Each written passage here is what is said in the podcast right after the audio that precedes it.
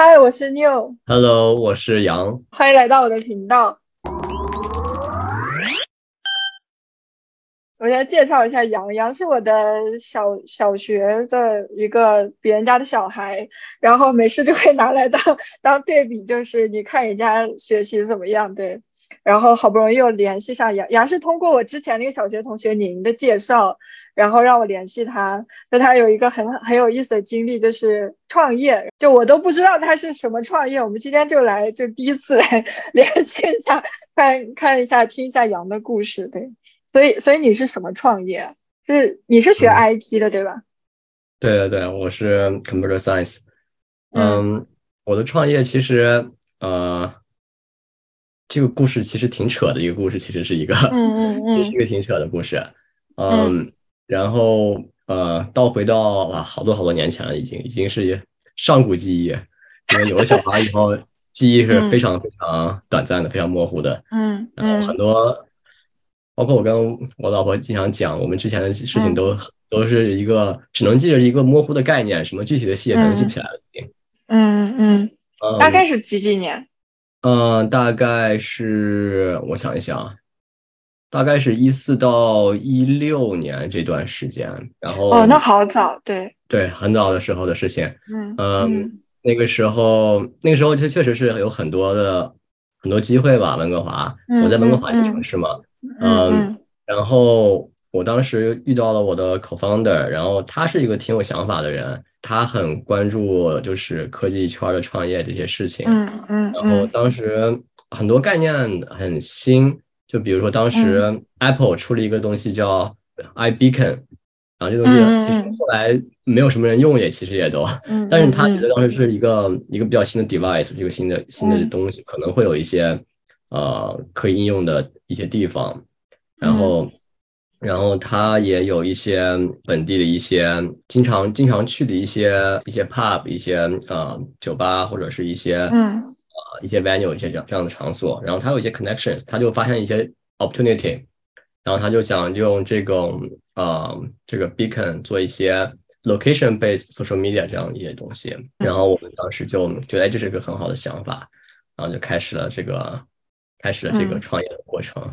其实这个创业是也是一波三折的，因为一开始的时候，我们那个 investor 其实就是我本地的一些酒吧，他们的老板他们去 invest 我们这些事情，因为他们感觉，嗯，呃，这是个挺好的一个可以颠覆这个行业的一个一个机会，然后把真正从就是人们只是在啊这种夜生活的这种消费，然后可以变成一种 community culture，然后逐渐的从他们的线下，然后只是在酒吧里停留的那么。几个小时时间，然后扩展到他们的全方位的生活，然后可以更好的去创建一个 community 这种感觉。哎，你能具体详细的去讲一下你的理念吗？当时的理念？其实具体就是说，我们用那个 iBeacon，然后做一个其实一个 location based 一个 social media 的一个场景。哎，我觉得呃，等一下我打扰一下，肯定很多人都不知道 iBeacon 是什么，然后一下可以先介绍。一个，其实现在看。看起来是一个没什么用的一个技科技术吧，但是当时感觉就是一个呃挺新的一个东西，就是它它把一个一个 device 可以固定在，比如说是一个一个饭店里边，一个酒吧里边，或者是甚至大可以大到一个体育馆里边，嗯，当然可能体育馆要放好多个这样的 device，然后然后任何人，比如说进入到拿着他的手机进入到你这个 iBeacon 覆盖的一个范围内之后，他就会。检测到，哎，这个人进来了，然后我们有一个 mobile apps，然后这个 mobile app 呢就会检测到，哎，这个人进来了，然后他只有在这个人只有进入到这个 iBeacon 的覆盖范围之内，他才可以做什么什么一些事情。你看，是一个一个呃，用现在话就说一个私域吧，给你制制造一个私域。然后比如说，你只有这个人进入到这个 physically 进入到这个区域之后。你才可以就是享受一些 exclusive 的一些 service 吧，等于是一些，就比如说我们最早的 idea 就是从呃这个人进入这个酒吧，然后他连了我们的 app 之后，呃我们检测到哎这个人进来之后，然后可以给他一些 promotion 呀，给他一些一些 coupon 呀这些东西，呃后来我们想到最大的应用其实是反而是在体育馆里，比如说一些球赛或者一些音乐会。嗯嗯，然后，然后人们进入之后，这个之后会有一个共同的话题嘛，就说，哎，今天看这个球赛或者看这个音乐会，然后甚至他们回家之后，他们通过我们这个会也会联系在一起。当当天晚上看这个球赛的人，他们回去之后可能还会有一些讨论呀。当然是一个，嗯，怎么说呢？一个就是比较比较私密、比较有私欲的一种 Twitter 呀，这种这种感觉。对，当当时的 social media 还是一个很热的一个话题，现在已经对 dead。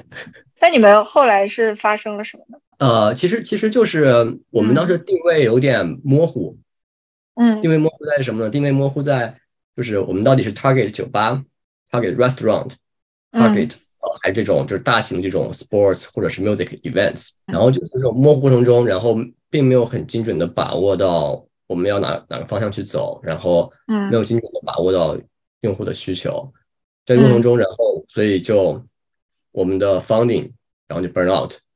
然后我们的人也会，人也 burn out，，真的就是，然后然后就感觉啊，这事情做不下去了。你当时这个公司多大？呃，没有多大，其实也就是可能一共就是五六个 engineer 这种感觉。哎，你能介绍一下你是怎么样找到这个机会，就遇到你的 co-founder，然后遇到这个就是什么 funding 的？啊，这个也是这个是个是个是个很，就是为什么说这个创业是很扯的一个创业呢？就是说，嗯，他是帮我。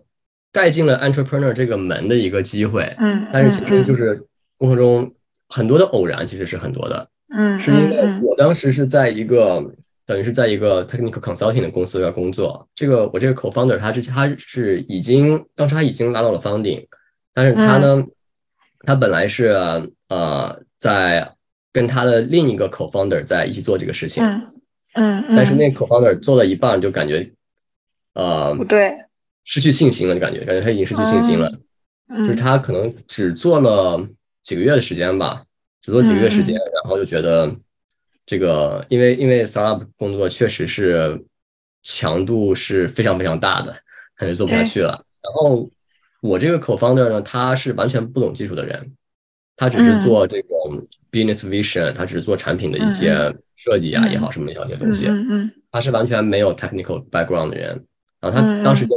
非常慌，他找不到 technical 的一个 co-founder 可以去合作、可以去信任的人。嗯嗯嗯。然后他其实是找找到了我们的，找到我们这 consulting 公司，然后委托我们去帮他去做一些事情，那做一些呃 technical support 这些事情。然后我其实就是当时主主要负责这个项目的一个人。最扯的是什么呢？如果如果没有后面这个更扯的事情，我我是想要和人家去 co-found 这个公司的。然后最扯的就是我在这个。他跟 consulting 公司其实接了他这个项目没多久，然后我们这个公司就筛档了。对你没有选择了。对，就是因为我们公司的其中一个老板，我们公司两个老板在开的嘛。嗯。一个老板，然后他可能家里边有人生病还是什么的，他就是无法 focus 在工作上面去。嗯。然后另一个老板，然后他又他也不想做那么多事儿，然后他们俩就决定筛档。然后我的天呐！对这个事情，他这个事情对我和对我当时的这个 co-founder 都是一个晴天霹雳。对他来讲，就是他完全，他好不容易找到一个比较靠谱的一个人，能帮他继续做这些这些事情，然后这个又没有着落了。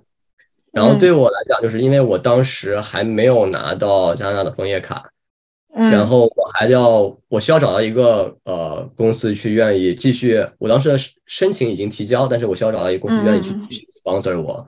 去做这个做这个移民的申请，我懂。然后就然后然后就是就是我我们两个人都都我们两方其实都非常 shock。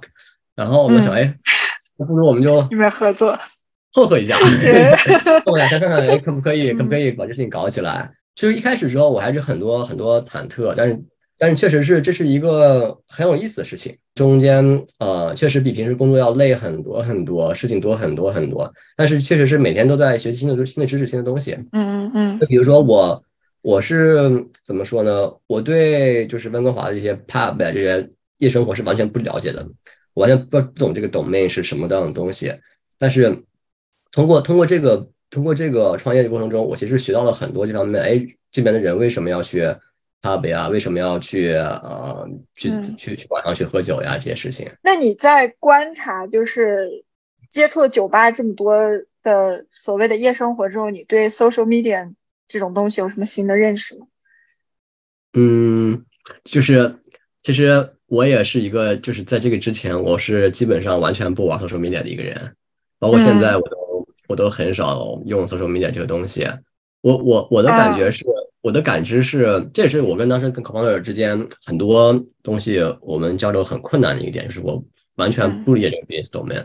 然后，嗯，然后直到直到我们把我们的想象中的业务扩大到说，呃，这个可以到 studio 里面去做 sports，去做演唱会，这个时候我才觉得，哎，这个东西是很有意思的事情。去，因为确实很多时候你看完一个比赛，你是很想很想跟人去聊一聊的，嗯聊聊这个这个东西，呃，当天发生什么事情，你有什么看法，然后，嗯。然后这个我觉得是是非常有意义的一个事情，尤其是你在你在比赛当时，你可能跟身边的人会有一些击掌、一些一些聊天儿，但是之后你们散落在天涯了，对吧？如果除非你们去当时互相加一些 Facebook 呀什么，然后你们是没有联系的。即使即使你加 Facebook，你也只是能跟比如说你隔壁坐的一些人去加一些去加一些他们去聊天，你跟呃当时在场的。上千上万个观众，你们是无法去互动的。而你如果通过我们这个 app 的话，你是可以把这个带回你的家里边，甚至甚至过一个星期之后，你还可以去有互动，然后组织一些线下的活动、线下见面，甚至可说，哎，我们什么时候再去看下次比赛什么的，都有可以有呃更多的交流。然后这个时候才会觉得，哎，这东西其实很有意义。其实，然后再再返回到嗯酒吧里边。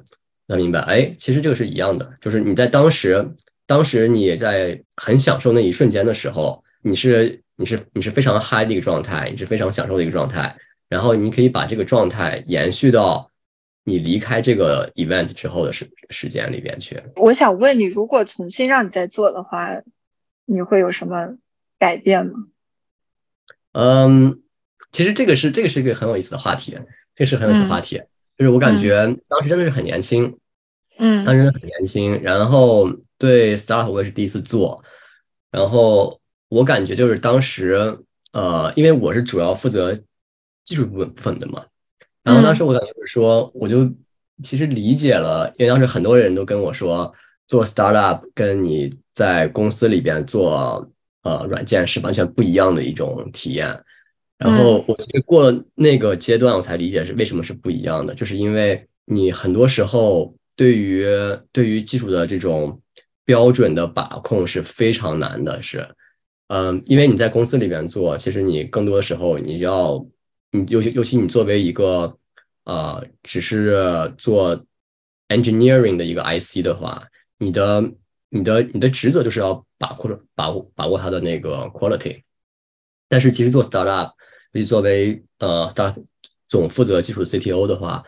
很多时候，很多尤其在那种你只有不到十个人的那种阶段的时候，很多时候最重要的并不是 quality，就而是就是快，就是快，不管对，不管不管 quality 怎么样，就是要嗯呃你的 v vision 是最重要的，vision 对了以后就是要快。那之后呢？就是什么时候会进入到 quality？哦，你说你是说呃什么时候是会开始觉得 quality 很重要了？是吗？对对，其实到很后期是。quality 是一直都重要的一个东西，不是说不重要，是而是说，就是说你要把握好，花多少的时，花多少的时间，花多少的精力在 quality 上面。嗯，而而什么时候 quality 就非常重要了呢？其实是，其实它呃也没有一个标准的时间。就比如说，就比如说 quality 包括很多嘛，比如说 security 这个东西，它是一直重要的。对，如果 security 有问题，你是是一个很大的坑。嗯，一旦有人发现，你就会有很大损失。然后，包括其他的方面，比如说 scalability、maintainability 这东西会一点一点、一点一点体现出来。但是它只是到某一个阶段才重要。而什么时候阶段重要呢？就是当你发现这个事情，呃，对于你公司很多人来讲是一个很头疼的时候，那你就是要去解决它，对吧？对你的客户来讲，对你的 customer 跟对 user，它是一个 pain point。对你的 business 是一个 pain point 的时候，你再去着手去解决它，就是永远永远不要，呃，因为我是一个非常 over 容易 over concern 的一个人，嗯嗯嗯，这点其实就是给我告诉了我，就是说，呃，很多时候做啥都想太多，不想太多，你要你要先要先做出来，先做出来，然后什么时候去想这些东西呢？就是行话说，就是 let the market tell you。啊，对对对，如果再让你做，你还会再接触 social media 之类的东西吗？嗯，我觉得现在你看看看什么情况了。我觉得 social media 这个东西，呃，它已经成为现在人们生活中必不可少的一部分了。等于是，它已经是不可，只是看以什么样的不同的形式出现。对，嗯，对吧？嗯，我觉得对于我来讲，我可能我可能会规避这一块，因为我我我后我发现我并不是一个 enjoy social media 的一个人。我感受到了，甚至我甚至我有时候会觉得 social media 会更多是在 consume 我，不是我在 consume 它。那你有观察我？我觉得你老婆好像用的比你多，你有观察她用或者他的那些乐趣？有采访过他这些东西吗？嗯，我我我当然知道，很多人是在这个过程中是 enjoying 的，是有乐趣的。嗯，我也我也能体会到，我也能体会他的乐趣。比如说，就比如说，我也会用 social media，比如说会做一些。比如说 technical 的上面的一些 blog post 呀，或者是跟一些 comment 呀，跟别人去交流，嗯嗯，人是有跟别人去交流这么一个需求的，这是毫无疑问的。而且 social media 其实它是，呃，它这个时代的产物，其实也是伴随着全球化来的嘛。当我们没有全球化的时候，人们只是跟我我我们村里边那些人在 social 嘛，对吧？也是 social 嘛，对吧？当然现在，呃，有了互联网以后，然后人们的交际圈变大了。所以自然而然就有了这个产物，人们有需求去跟不同的人，跟呃，就比如说我们隔着 Zoom 这样去去去 social，这也这其实也是 social media 的一种种。我本来 想，我本来想问你就就是关于 social media 看法，因为我觉得是下一个时期要到来了，就就之前 Facebook 啦，然后再后来 TikTok，然后中间有那个 YouTube 之类的，就是长视频。我感觉长视频现在已经衰退了嘛，TikTok 感觉没有多久，应该也差不多，大家就腻了，因为现在更新的内容也就那些，然后所有大家就在就在说，那我们下一个 social media 是什么？然后有一些人认为就是 GameFi 之类的，就是我们在在，因为我们在 Web Three，所以我们会会讨论说用 Game 来 social，然后就又听你说这个就是有一点 community 的 social，好像也。也也是一个对啊一个思路，对。Game 其实就是 community 嘛，嗯对，对啊，所以所有在玩这个 game 的人，他天然就是一个 community，所以觉得这也可能也是一个好的思路。对我我觉得 social media 肯定是人们是现在已经根植于人类文明中的一部分，它不可能不能消失掉，但是它会以各种各样的形式，就是不断的刷新人们的眼球嘛。对，我记得哪一年，前年还是哪一年？嗯。啊，Clubhouse 啊，对，很火的那一年，很火的那一年，呃，那一年其实是 social media，我感觉又开始出一些花新花样了。它其实也是这种，其实它也是这种变相的把 social media 从一个 public 平台变成一个相对相对私域一点的一个。对对对。其实它就是在在公域和私域之间不断找这个 balance，找这个 boundary，怎么样找一些新的东西出来。哎，那你有见解吗？就是它为什么没有火那么久，就也不行？现在感觉没有水花。嗯，其实也不是说没有水花，我觉得肯定还有很多人在用，肯定还有很多人用，因为它它就是感觉没有像比如说像 Facebook 这么大的水花。对对，还是因为我之前说到的公域跟私域的问题。嗯嗯，在私域里边，你的声音再响，你也是在这个。在这个里边，外面人是听不到的。而像 Facebook 这种，它就是一个 public 的一个平台，然后所有人都在都在都在里边。然后你比如 Twitter 一个 Trump 发 Twitter，可能就会有好多好多人去去 comment 去去评论，就是完全不一样的。然后 Trump 可能他他在他在 Clubhouse 里边，他的私域里边也很火。但是外面的人就不知道，对吧？嗯 嗯嗯，就感觉没有那么大的浪花。当你在回顾，我们跳，我们再跳回来，就当你在回顾你的过程的时候，你会不会有一种，呃，我我我我会这么想，就是我如果创业的话，我这方面我不了解，我可能就不会再去碰。倒是没有这种想法，因为关键还是在于有没有兴趣。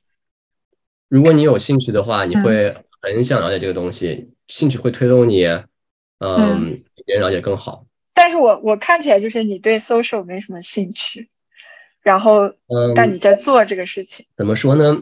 我对 social，我我我不是对 social 没有兴趣，我对 social media 没什么兴趣。嗯我更喜欢，我其实我更喜欢跟别人，就是这种呃线下的这种比较比较 physical，比较呃可以在一起喝喝茶，然后吃个饭聊聊天儿这种。如果这就是尽量是把人约出来 one on one 这种，这个好难，有的时候，对，就像我们这种长 距离。是的，是的，是的，对，后来疫情流行了一阵子那种吃饭，就是有 Zoom Zoom 吃 party 之类的。对对对对对包括什么呃 virtual 的那种 escape room 逃密室逃脱嗯这种，嗯嗯我也嗯。尝试过一些这种，但是感觉就是不是一种感觉。那后来呢？后来你做了什么？嗯，这个我我刚才说的这这部分，等于是我我的嗯创业的呃 phase one，phase one，哦，OK，呃继续，再继续讲你的故事。然后 phase two，phase two 就是我们发现这嗯个东西有有点有点扯，有点不靠谱。扯，你你还没有讲扯的点是什么？就除了你的团队扯之外，本身这个 idea 你觉得是扯的吗？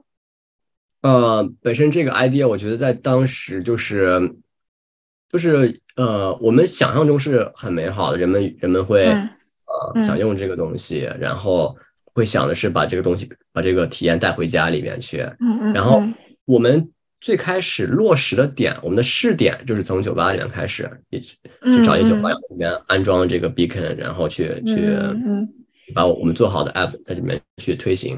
为什么当时一开始没有没有选择这个 studio 呢？其实是一个成本问题，因为 studio 太大了，你知道吧？我们我们嗯买一个 beacon，然后我们可以可比如说可能就可以覆盖一个小酒吧，然后三嗯三五个覆盖一个大大酒吧。但是我们想如果想覆盖一个体育馆的话，我们可能至少需要几十个上百个 beacon。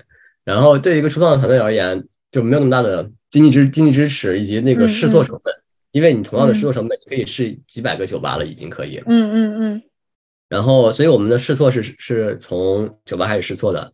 然后我们试了几个，发现就是没有什么没有什么浪花激起来，就是没有很好的呃 user feedback。然后我们就想，哎，这个方向不太行，不对，嗯这个方向不太行。然后，但是我们我们从产品从技术上面，我们已经有一个很好的一个 foundation，然后我们可以有一个很好的一个基础架子。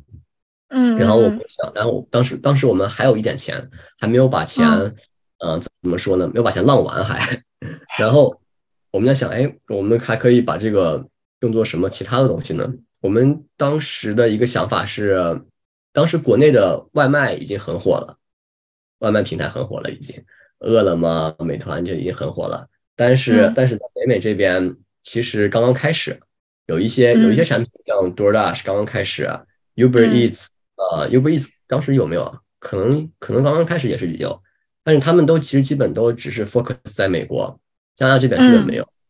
嗯尤其是 Uber，呃，温哥华当时还是还是禁 Uber，还是 Uber 还不能用，所以给了我们一点想象空间吧。然后我们觉得这个东西确实是可能人们是有需求的吧。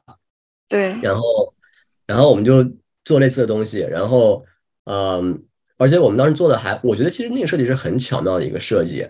呃，就是嗯我们送餐，但是因为温哥华就是国外嘛，大大部分都是住 house 多一些嘛，嗯，然后住 house 的 deliver 的其实成本是是很高的，这也是为什么就是美国刚开始做 Uber 和 Uber Eats 和呃 DoorDash 做起来比较呃没有中国那么快的原因，就是因为送货成本很高，人们嗯。刚开始之后不是很能接受突然说哦，我在我要点个外卖，然后我突然我要比去饭店吃要贵个百分之十到百分之二十，人们不太容易接受这个这个事情的是。嗯。然后我们的想法就是说，把这个呃同一个饭店，比如说我们找一些比较火的饭店，然后它的嗯。东西呢，可能很多人都想吃，但是呢，有一些 high rise building，他们他们里面人很多，我们就想，哎，如果你们能够，比如说今天晚餐，呃，同一个楼里边，比如说有五个人以上人想吃，那你们五个人可以凑一单，我可以给你们送一趟，然后这样的话，嗯你们五个人可以可以 share 这个 delivery fee，然后这样人们会愿意接受一些。然后我当时觉得这个想法其实是非常好的一个想法，但是我们也是呃，我们也是做这样的事情，然后做做了产品出来，但是实施最后中实施的时候，我们发现哦，这个问题是什么？呃，问题在于是，嗯，我我我我其实到了二零二零年的时候，就突然想，如果我们这个产品赶在疫情的时候出现，对，一定一定会非常火，一定会非常火。对。但是在那个很早的时候，虽然虽然我们当时的 deliver 费很便宜，只有呃，我们当时讲的只有一块钱 deliver 费每个人。嗯嗯嗯。但是人们，你想住在 high rise 的人，他的那个 location 都是非常好，才会才会盖很高的楼嘛。它周围是。各种各样的美食会环绕着它。温哥华是一个美食很多的地方，它只要下了电梯，然后出了门，走不到三分钟就有各种各样的饭店、好吃的。他们人们不对，人们不并不愿意去说一个买一个哦，因为毕竟食物这个东西从饭店做出来，然后你运过来，肯定不如在饭店里边吃的时候那么那么好吃。而如果你只要走下楼三分钟。然后你就能找到一个饭店，然后很好吃。你为什么要去 order deliver？因为这个时间肯定比那个要长，对吧？嗯，那文化就完全不一样。因为我知道日本也是这样。如果不是疫情的话，他连那个什么手机支付都没有，他都还是在用现金，哎，刷卡都很少。对，就这个这种。生活方式的变化是很难让人去改变的，除除非像疫情这样的大的事情，然后我们才会让人慢慢去接受这个事情。所以你们就是没有撑到疫情，然后就倒闭了，是吗？对啊，我们其实只是做到我们呃，大概二四年开始，只是做到二六年，哎呦，不，二四年，一六一六一六一四年到一六年的这个时候，就我们就那还得撑三年，两年多一点只有，嗯，那好可惜。那你们想法真的很很先进。嗯，其实我这个是我创业给我的最大的一个体会，就是说我们最开始时候觉得想法很重要，然后我们要就是要保护我们想法不要被别人抄袭到或者怎么样。但是其实我创业失败后，我的感官就是想法是重要，但是想法没有那么重要，因为真正能把想法得到好的市场验验证，首先你的什么是好想法，能够有市场验证才是好想法。然后像我们这样，就是第一步就没达到，没有得到市场验证的，就其实都是在怎么说，都是在 daydream 而已。然后这些想法呢，然后真正能去实施、能去落实，又是又是下一个阶段。很多时候人们有很多 idea，就比如说我，我最巅峰的时候，一天有四五个 business idea，然后，然后都是想想而已，都是想想而已。有时候跟我老婆讲一下，然后就是空想的非常多，然后实践的非常少。有一段时间，我每天洗澡时候都会有一个 business idea。但是这些 idea 其实都不值钱，因为首先第一都是自己在瞎想，然后没有去经过市场的验证，然后就其实只是很多时候只是自己的一个想法，自己觉得很有道理，但是你自己只是一个人，没有没有得到市场的验证，没有得到别人的验证，是是完全没有意义的。很多时候我的想法很想自己觉得很好。然后只要跟别人一聊，发现这什么东西，或者别人早就有类似的产品做出来了，什么这样的东西。我想打断，别人有爱，别人有产品，你就不能做吗？我一直有这个疑问。呃，我觉得是什么呢？可能是我各自个我个人的一些偏执的观念。嗯，这个这个就是说，我觉得如果别人已经有做一个类似的产品，那我如果要做一个东西的话，如果呃跟他大部分是雷同的。或者说，呃，我只是跟他有一点点区分度的话，没有没有根本性的区分的话，那我为什么不直接加入他们呢？可是我另一种想法就是，他们也许给你已经铺路了，然后你可能前期跟他是很像，但随着发展跟那个用户反馈，然后你的你的产品会有不一样的东西定位。这个就是就是一个理解，就是说我们为什么要创业，为什么要去做创业？当然，当然，现在很多人一想一想创业，说哎，这是我们现在。人类中为数不多的一个能够改变你、让你有阶级跨越的一个一个机会，但我感觉，呃，创业其实就是在在探索一条道路吧，在探索一条人类未来发展中一百年后甚至一千年后可能有的一个一个一个道路，就是我们的技能树该怎么点，对吧？如果这个你被别人点过了，那我为什么在旁边要再点一下呢？就是它不会为我们的未来有什么添砖加瓦的作用了。为什么我不直接去？加入他们，然后如果我们能够有有一致的 vision 的话，那我们能很快又用用更少的资源把这个技能树点亮了，走得或者走得更远一些。所以我觉得，如果如果已经有类似的东西，然后我在做跟他竞争，嗯，除非是他我们之间谈不拢，不然的话就只是一种资源浪费吧，在我看来。是吗？哎，可是我有时候我觉得像。呃，之前不是说 WeChat 是学 Line 吗？你知道 Line 吗？就是一个对日本、韩国用的。然后现在来说，WeChat 就超越 Line 很多，然后好用数就好用很多，或者 KakaoTalk，就这种东西。就是我我会就是通过这种产品长期的一个观察，就是可能前期他们是很像的，但是后期他们会完全不同的道路就走去走。这个这个。这个我我昨天刚看了一个 post 讲这个，就是说为什么我们现实中很多产品不同的公司不同的 brand 在做到最后会大家都很像，嗯，做的都是很像的东西，甚至就是你抄我我抄你，然后大家都都都是基本上是一个样子，只是有少许不同。这个其实就是人们大概率都会趋向于这个东西，而比如说 Line 和 WeChat 这个东西其实就是一个本土化的区别而已，嗯。包括呃说 Line 本土化很重要啊，本土化是很重要，本土化是很重要。但是如果如果是我的话，如果是我是我想做 WeChat，那我为什么不为什么不把 Line 直接这就就 translate 一下呢？然后然后我我可以在就就是比如说一个一个 Line 的一个呃怎么讲叫呃中国版的一个 Line 呢？啊，他一开始就是这样子的呀。对啊，为什么不不用它现有的所有的基础架构，然后只是只是把它就做做 translation，然后做 localization，然后做分支化呢？他一开始是这样的，但是后来，呃，因为用户习惯的不一样，文化的不一样，所以它变成了现在的这样。就比如说，不包不只是 Line，就所有的包括。呃，叫什么 Snapchat 啊，或者是 Messenger 啊，它后面都有可读，就对对，都是已读这种东西。但是 WeChat 就没有，因为中国人就不喜欢看到这两个字。就但我记得最开始它是有的，就就是这些东西，它是慢慢的随着我们的用户习惯，然后它会做调整。我觉得这个是很重要的，就是属于本土化的一个产品，属于那个 culture。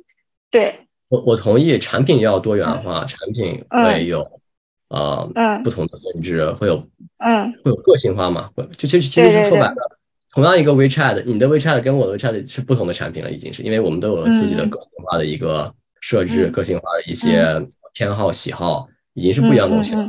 没没有必要，因为我的我的使用习惯和你的使用习惯不一样，在做一个呃，在做两个不同的 WeChat 了，已经不需要。对吧？嗯嗯嗯，上升到呃不同的产品间，它也可以这么去做。但是呢，更大一个原因是 regulation。OK，这个是这个是一个我们绕不过去的一个东西。然后这个其实就导致了，你比如说，你就最简单的例子嘛，你说呃，美国造了福特第一辆汽车。那为什么还有那么多的汽车厂做其他的汽车？为什么还有 Toyota？为什么还有 BMW？为什么还有 Tesla？对吧？更多的、更多的其实是 regulation，以及嗯，以及就是就是人们就是需要不同的、不同的一些对对对一样的东西。OK，有道理。对我我我觉得我觉得就是怎么说呢？竞争这东西肯定是好的，并不是并不是我是反对竞争的。只是就是我个人而言，我如果做 startup，我会更想做一些能够做一些，就是因为本身我我我我认为的 startup 就是已经是在探路了，就是在探险了，已经是在。然后这种是，而且大概率是大概率是会失败的嘛。以前的 startup 可能是十个里边九个会失败，现在可能是一百个里边九十九个会失败，未来可能会一千个里边九百九十九个会失败，大概率失败的东西那。那我为什么不尝试一些新的东西去失败，而尝试一个已有东西去失败呢？呃，先锋人物，反正我我的比较比较理想化的一些想法，嗯嗯，也也很不成熟，其实也很不成熟。没有没有没有。然后我们回到原来，然后继续讲说，就说你你说你有很多想法，然后你不想对，就是想法很多，然后真正能真正能去有一定落实就很少了，就就是可能想法一出来就会被毙掉，一出来就会毙掉。然后真正去能够做出来 prototype，然后得到市场验证的，就很少很少了。然后人真正能把这个想法，然后去，嗯，得到市场验证，并且一步一步去执行，避掉这个坑，避掉那个坑，把所有坑都避掉，真正能走出来，能够能够真正产出一些 value，得到得到人们认可，就是已经可以做到 unicorn 这种 level 了，就很少，更更少了就。所以所以想法只是嗯第一步的第一步的第一步，然后后面会有层层层层筛选，把你这个想法毙掉，然后然后让你。一点一点把你逼到一个死角里边，最后你可以生存，或者最后就毁灭掉。你刚刚有讲说想法不重要，那你觉得最重要的是什么？最重要的其实是 vision，你的 vision。你能详细讲一下？就是说，就是说，如果我有个我，如果我有一个 vision 的话，那我可能想法一出来，我就知道这个想法到底有多幼稚。哎，你举个例子。嗯，我举个例子。OK，呃，我我举这么一个例子，我举这么一个例子，就比如说，就比如说 Zoom 这个产品。可能就是在大部分人，包括我自己，很多的认识认知里边，它就是一个能让人们在工作中，你跟呃客户或者跟同事进行这种视频会议交流的一个一个工具。但是经历了经历了疫情之后，然后我们就会我们的 vision 就会发生一个变化，就这个玩意儿不只可以用在工作中，它可以用来用于它可以成为一个 social 的平台，可以成为一个。那你对这个 Zoom 这个 idea，你经过这个 vision 的变化之后，你的认知就不一样了。它就不仅仅是局限于一个一个办公的东西，而它变成了一个 communication 的一个东西。那你觉得就是 vision 这个东西要时常更新、时常换，是吗？就与时俱进。vision 这个东西是是是，它其实说白了就是你的经历，你的你的经历决定了你的你的 vision 是什么样子的。每个人的 mission 都不一样了，每个人。每个人在乎的东西都不一样，就是你的你不同的经历决定了你在乎什么东西，你你认可什么东西，你 value 什么东西。哎，我可以把 vision 换算到商业上的口号吗？或者精神？对，就 slogan 这种。怎么说呢？就是 slogan 是服务于你的 vision 的。嗯哼。就是我不知道国内公司会不会会不会有这种假大空的东西啊？就北美这边公司才会会讲你公司的。Value 是什么？你的 vision 是什么？你的 mission 是什么？你的最后你的 slogan，你的 slogan 喊出来的时候，其实是是把你的 mission 喊出来的。但你之后又做了些什么呢？就自己总结了这些之后，你还会有想再想创业的心吗？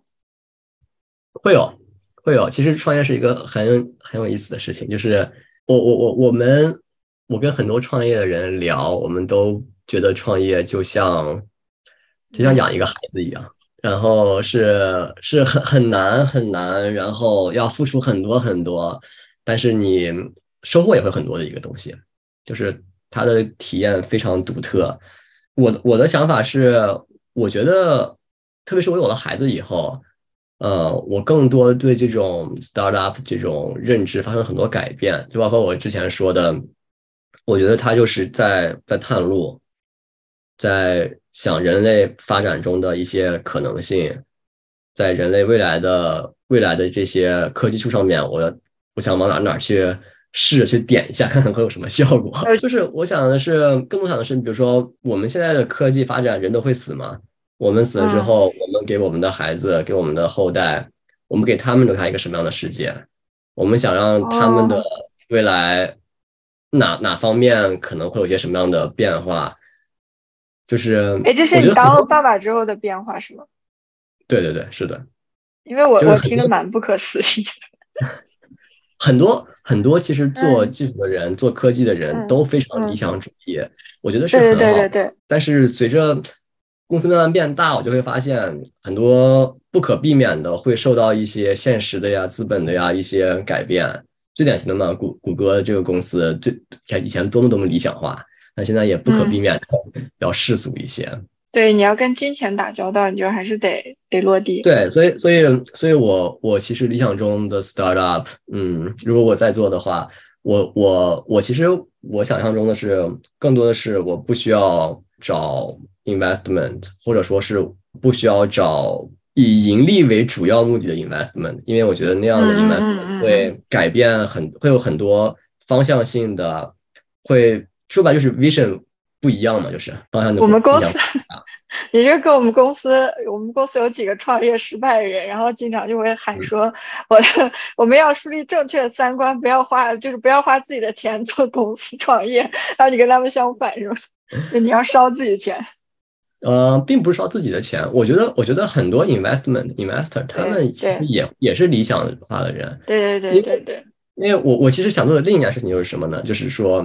我以后想做一些 fundraising，然后去专门去做这种有理想的投资，就并并不是说很看重很看重这个这个投资之后到底是否在比如说很急功近利啊，三年内有多少回报这种这种，我觉得过去可能过去五到十年，因为这个互联网这个行业就是大家。对挣快钱的一个很好的一个行业，所有人每个人都是都是很心急的去想，就导致很畸形的一个以增长型为导向的一个投资，以增长型为导向的一个创业。最后，其实你能发现，我们过去几年中很多很多很看似很成功的 startup，其实背后都没有任何 value 创造出来，其实都是在等于是一个这样变相的洗钱也好，或者怎么样一个庞氏骗局也好，其实都是没有真正的价值出来嘛。所以他们其实倒的也很快，也会只是哗哗哗冲上去啊，然后融资，然后上市，然后马上哗哗又倒下去，很多这样的例子。嗯，然后我们现在其实这一波今年从去年开始这波全球的一个经济的这个下行，所以我感觉很多人其实意识到这一点。然后包括我现在的公司也是一个 startup 嘛，嗯，虽然他们已经到 G 轮 startup 已经很接近于上市，但是。我们的我们很听到很多声音，就是说现在这个游戏已经发生变化了，已经不是在追求增增长，追求怎么样你的 number 怎么怎么好看，而是真正真正你要去 profit，真正要去有 value 出来，能让别人去去去认可你这个东西，就回归到创业本质的东西，你就真的是要去给人类带来一些价值，能点亮一些东西，你才能够得到成功吧。哇，你真的好伟大！没有啊，其实。其实我我我并不觉得这是伟大，就是其实就是很多时候人到我尤其我也是我有有了孩子以后，我就真的会想，那我要给他一个什么样的世界？以后其实嗯，其实更重要的，我觉得创业是你需要有一个很好很好的一个 co-founder 是很重要的，一个人现在也是很难的，因为因为这个过程中会有无数个困难在那等着你，然后。如果你只有一个人，没有一些志同道合的人的话，很容易就放弃了。其实很容易就。哎，你觉得 co-founder 是应该具有什么样的素质？就如果你找的话，你是觉得应该是不同面的人跟你一起组成一个 co-founder，还是就什么样的适人适合去做 co-founder？我个人觉得大的 vision 要一致，如果 vision 不一致的话，就很难走得很远。就是嗯。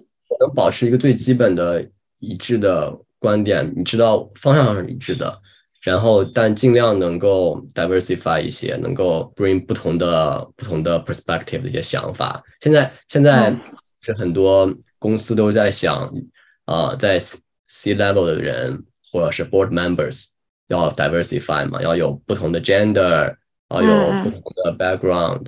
不同的呃 color 这些东西，其实他们也就是在想，就是要我觉得是其实是很合理，就是要有不同的 perspectives，这样的话呃更容易让你们的讨论、你们的思考更全面一些。但其实开始时候还是要保持一些最基本的东西要一致，我觉得要，不然的话，觉得几个人合适？其实我觉得我觉得三个人挺合适的，就分别掌控不同的地方嘛。最开始的时候肯定是每个人都要 wear multiple hats，都是可能分别掌控好多个不同的地方。为什么我觉得三个人比较合适？就是因为两个人的想法就很容易，很容易就是说不好投票，不好拒绝别人，你知道吗？就是我发现，尤其是 Canadian 这个地方，加拿大人就非常 nice。对对对，我有感受。就是他会很很委婉、很很拐弯抹角的说我不同意你的观点。这个其实对于 startup 不太好，就是说容易效率低嘛。如果如果三个人的话，我觉得会好一些。就是就是我只是把我想法提出来，然后你们两个看看，你们两个讨论一下怎么样？然后我就你们不会投票吗？嗯，我觉得如果如果 startup 三个人 startup 真的要到投票的话，那可能这个事儿就大概率是不行的，因为一开始时候有太多太多想法，你太多可以做的事情，如果。如果你们三个人都觉得不一致，那可能这个事情就可以先再缓一缓了。那因为有更多事情，你们三个人应该都同意马上去做这些事情的，应该是没有就是嗯嗯，一个人提出来，另外两个人马上说，哎，这是个好想法，然后我们赶紧做这个事情。如果三个人都说，哎，我觉得可以，我觉得不太好，那咱不如再缓一缓。哎，那你现在我看你老婆在读博，她会来帮你吗？还是你们要分开？一定要风险要规避好。嗯，不好说吧，因为如如果，呃，我的想法我都会跟他说，然后他想法也都会跟我说。然后我觉得，我觉得我们两个人其实是很有意思的一个组合。他是做教育学嘛，然后。呃，因为他读教育学，他的每天想的也是，呃，未来的未来的教育应该是什么样子，未来的社会应该是什么样子，我们是怎么样让我们的改天叫来聊一聊，怎么样让我们的孩子能够有 social justice，怎么样让我们的让我们的未来的世界能够就是更真善美吧，这些东西。哦，然后我在的领域就是科技领域，就是就是算是就是这个我们人类。现在看眼光看是生产力的一个前沿的一个发展的阵地，然后我就觉得跟我们俩的交流就会有那种，嗯，我们探探索一下人类的未来何去何从这种感觉，哎，挺有意思，嗯，就我们之后就会，对我们之后找找也也找这位杨的老婆过来聊一聊，也是我有。我聊的比较多，其实是他老婆，然后杨很少接触。好，那我们今天就非常感谢杨，参就是来我们这个节目聊天，然后之后之后也许会 update 他有什么新的状况，然后谢谢大家收看，拜拜，拜拜，谢谢。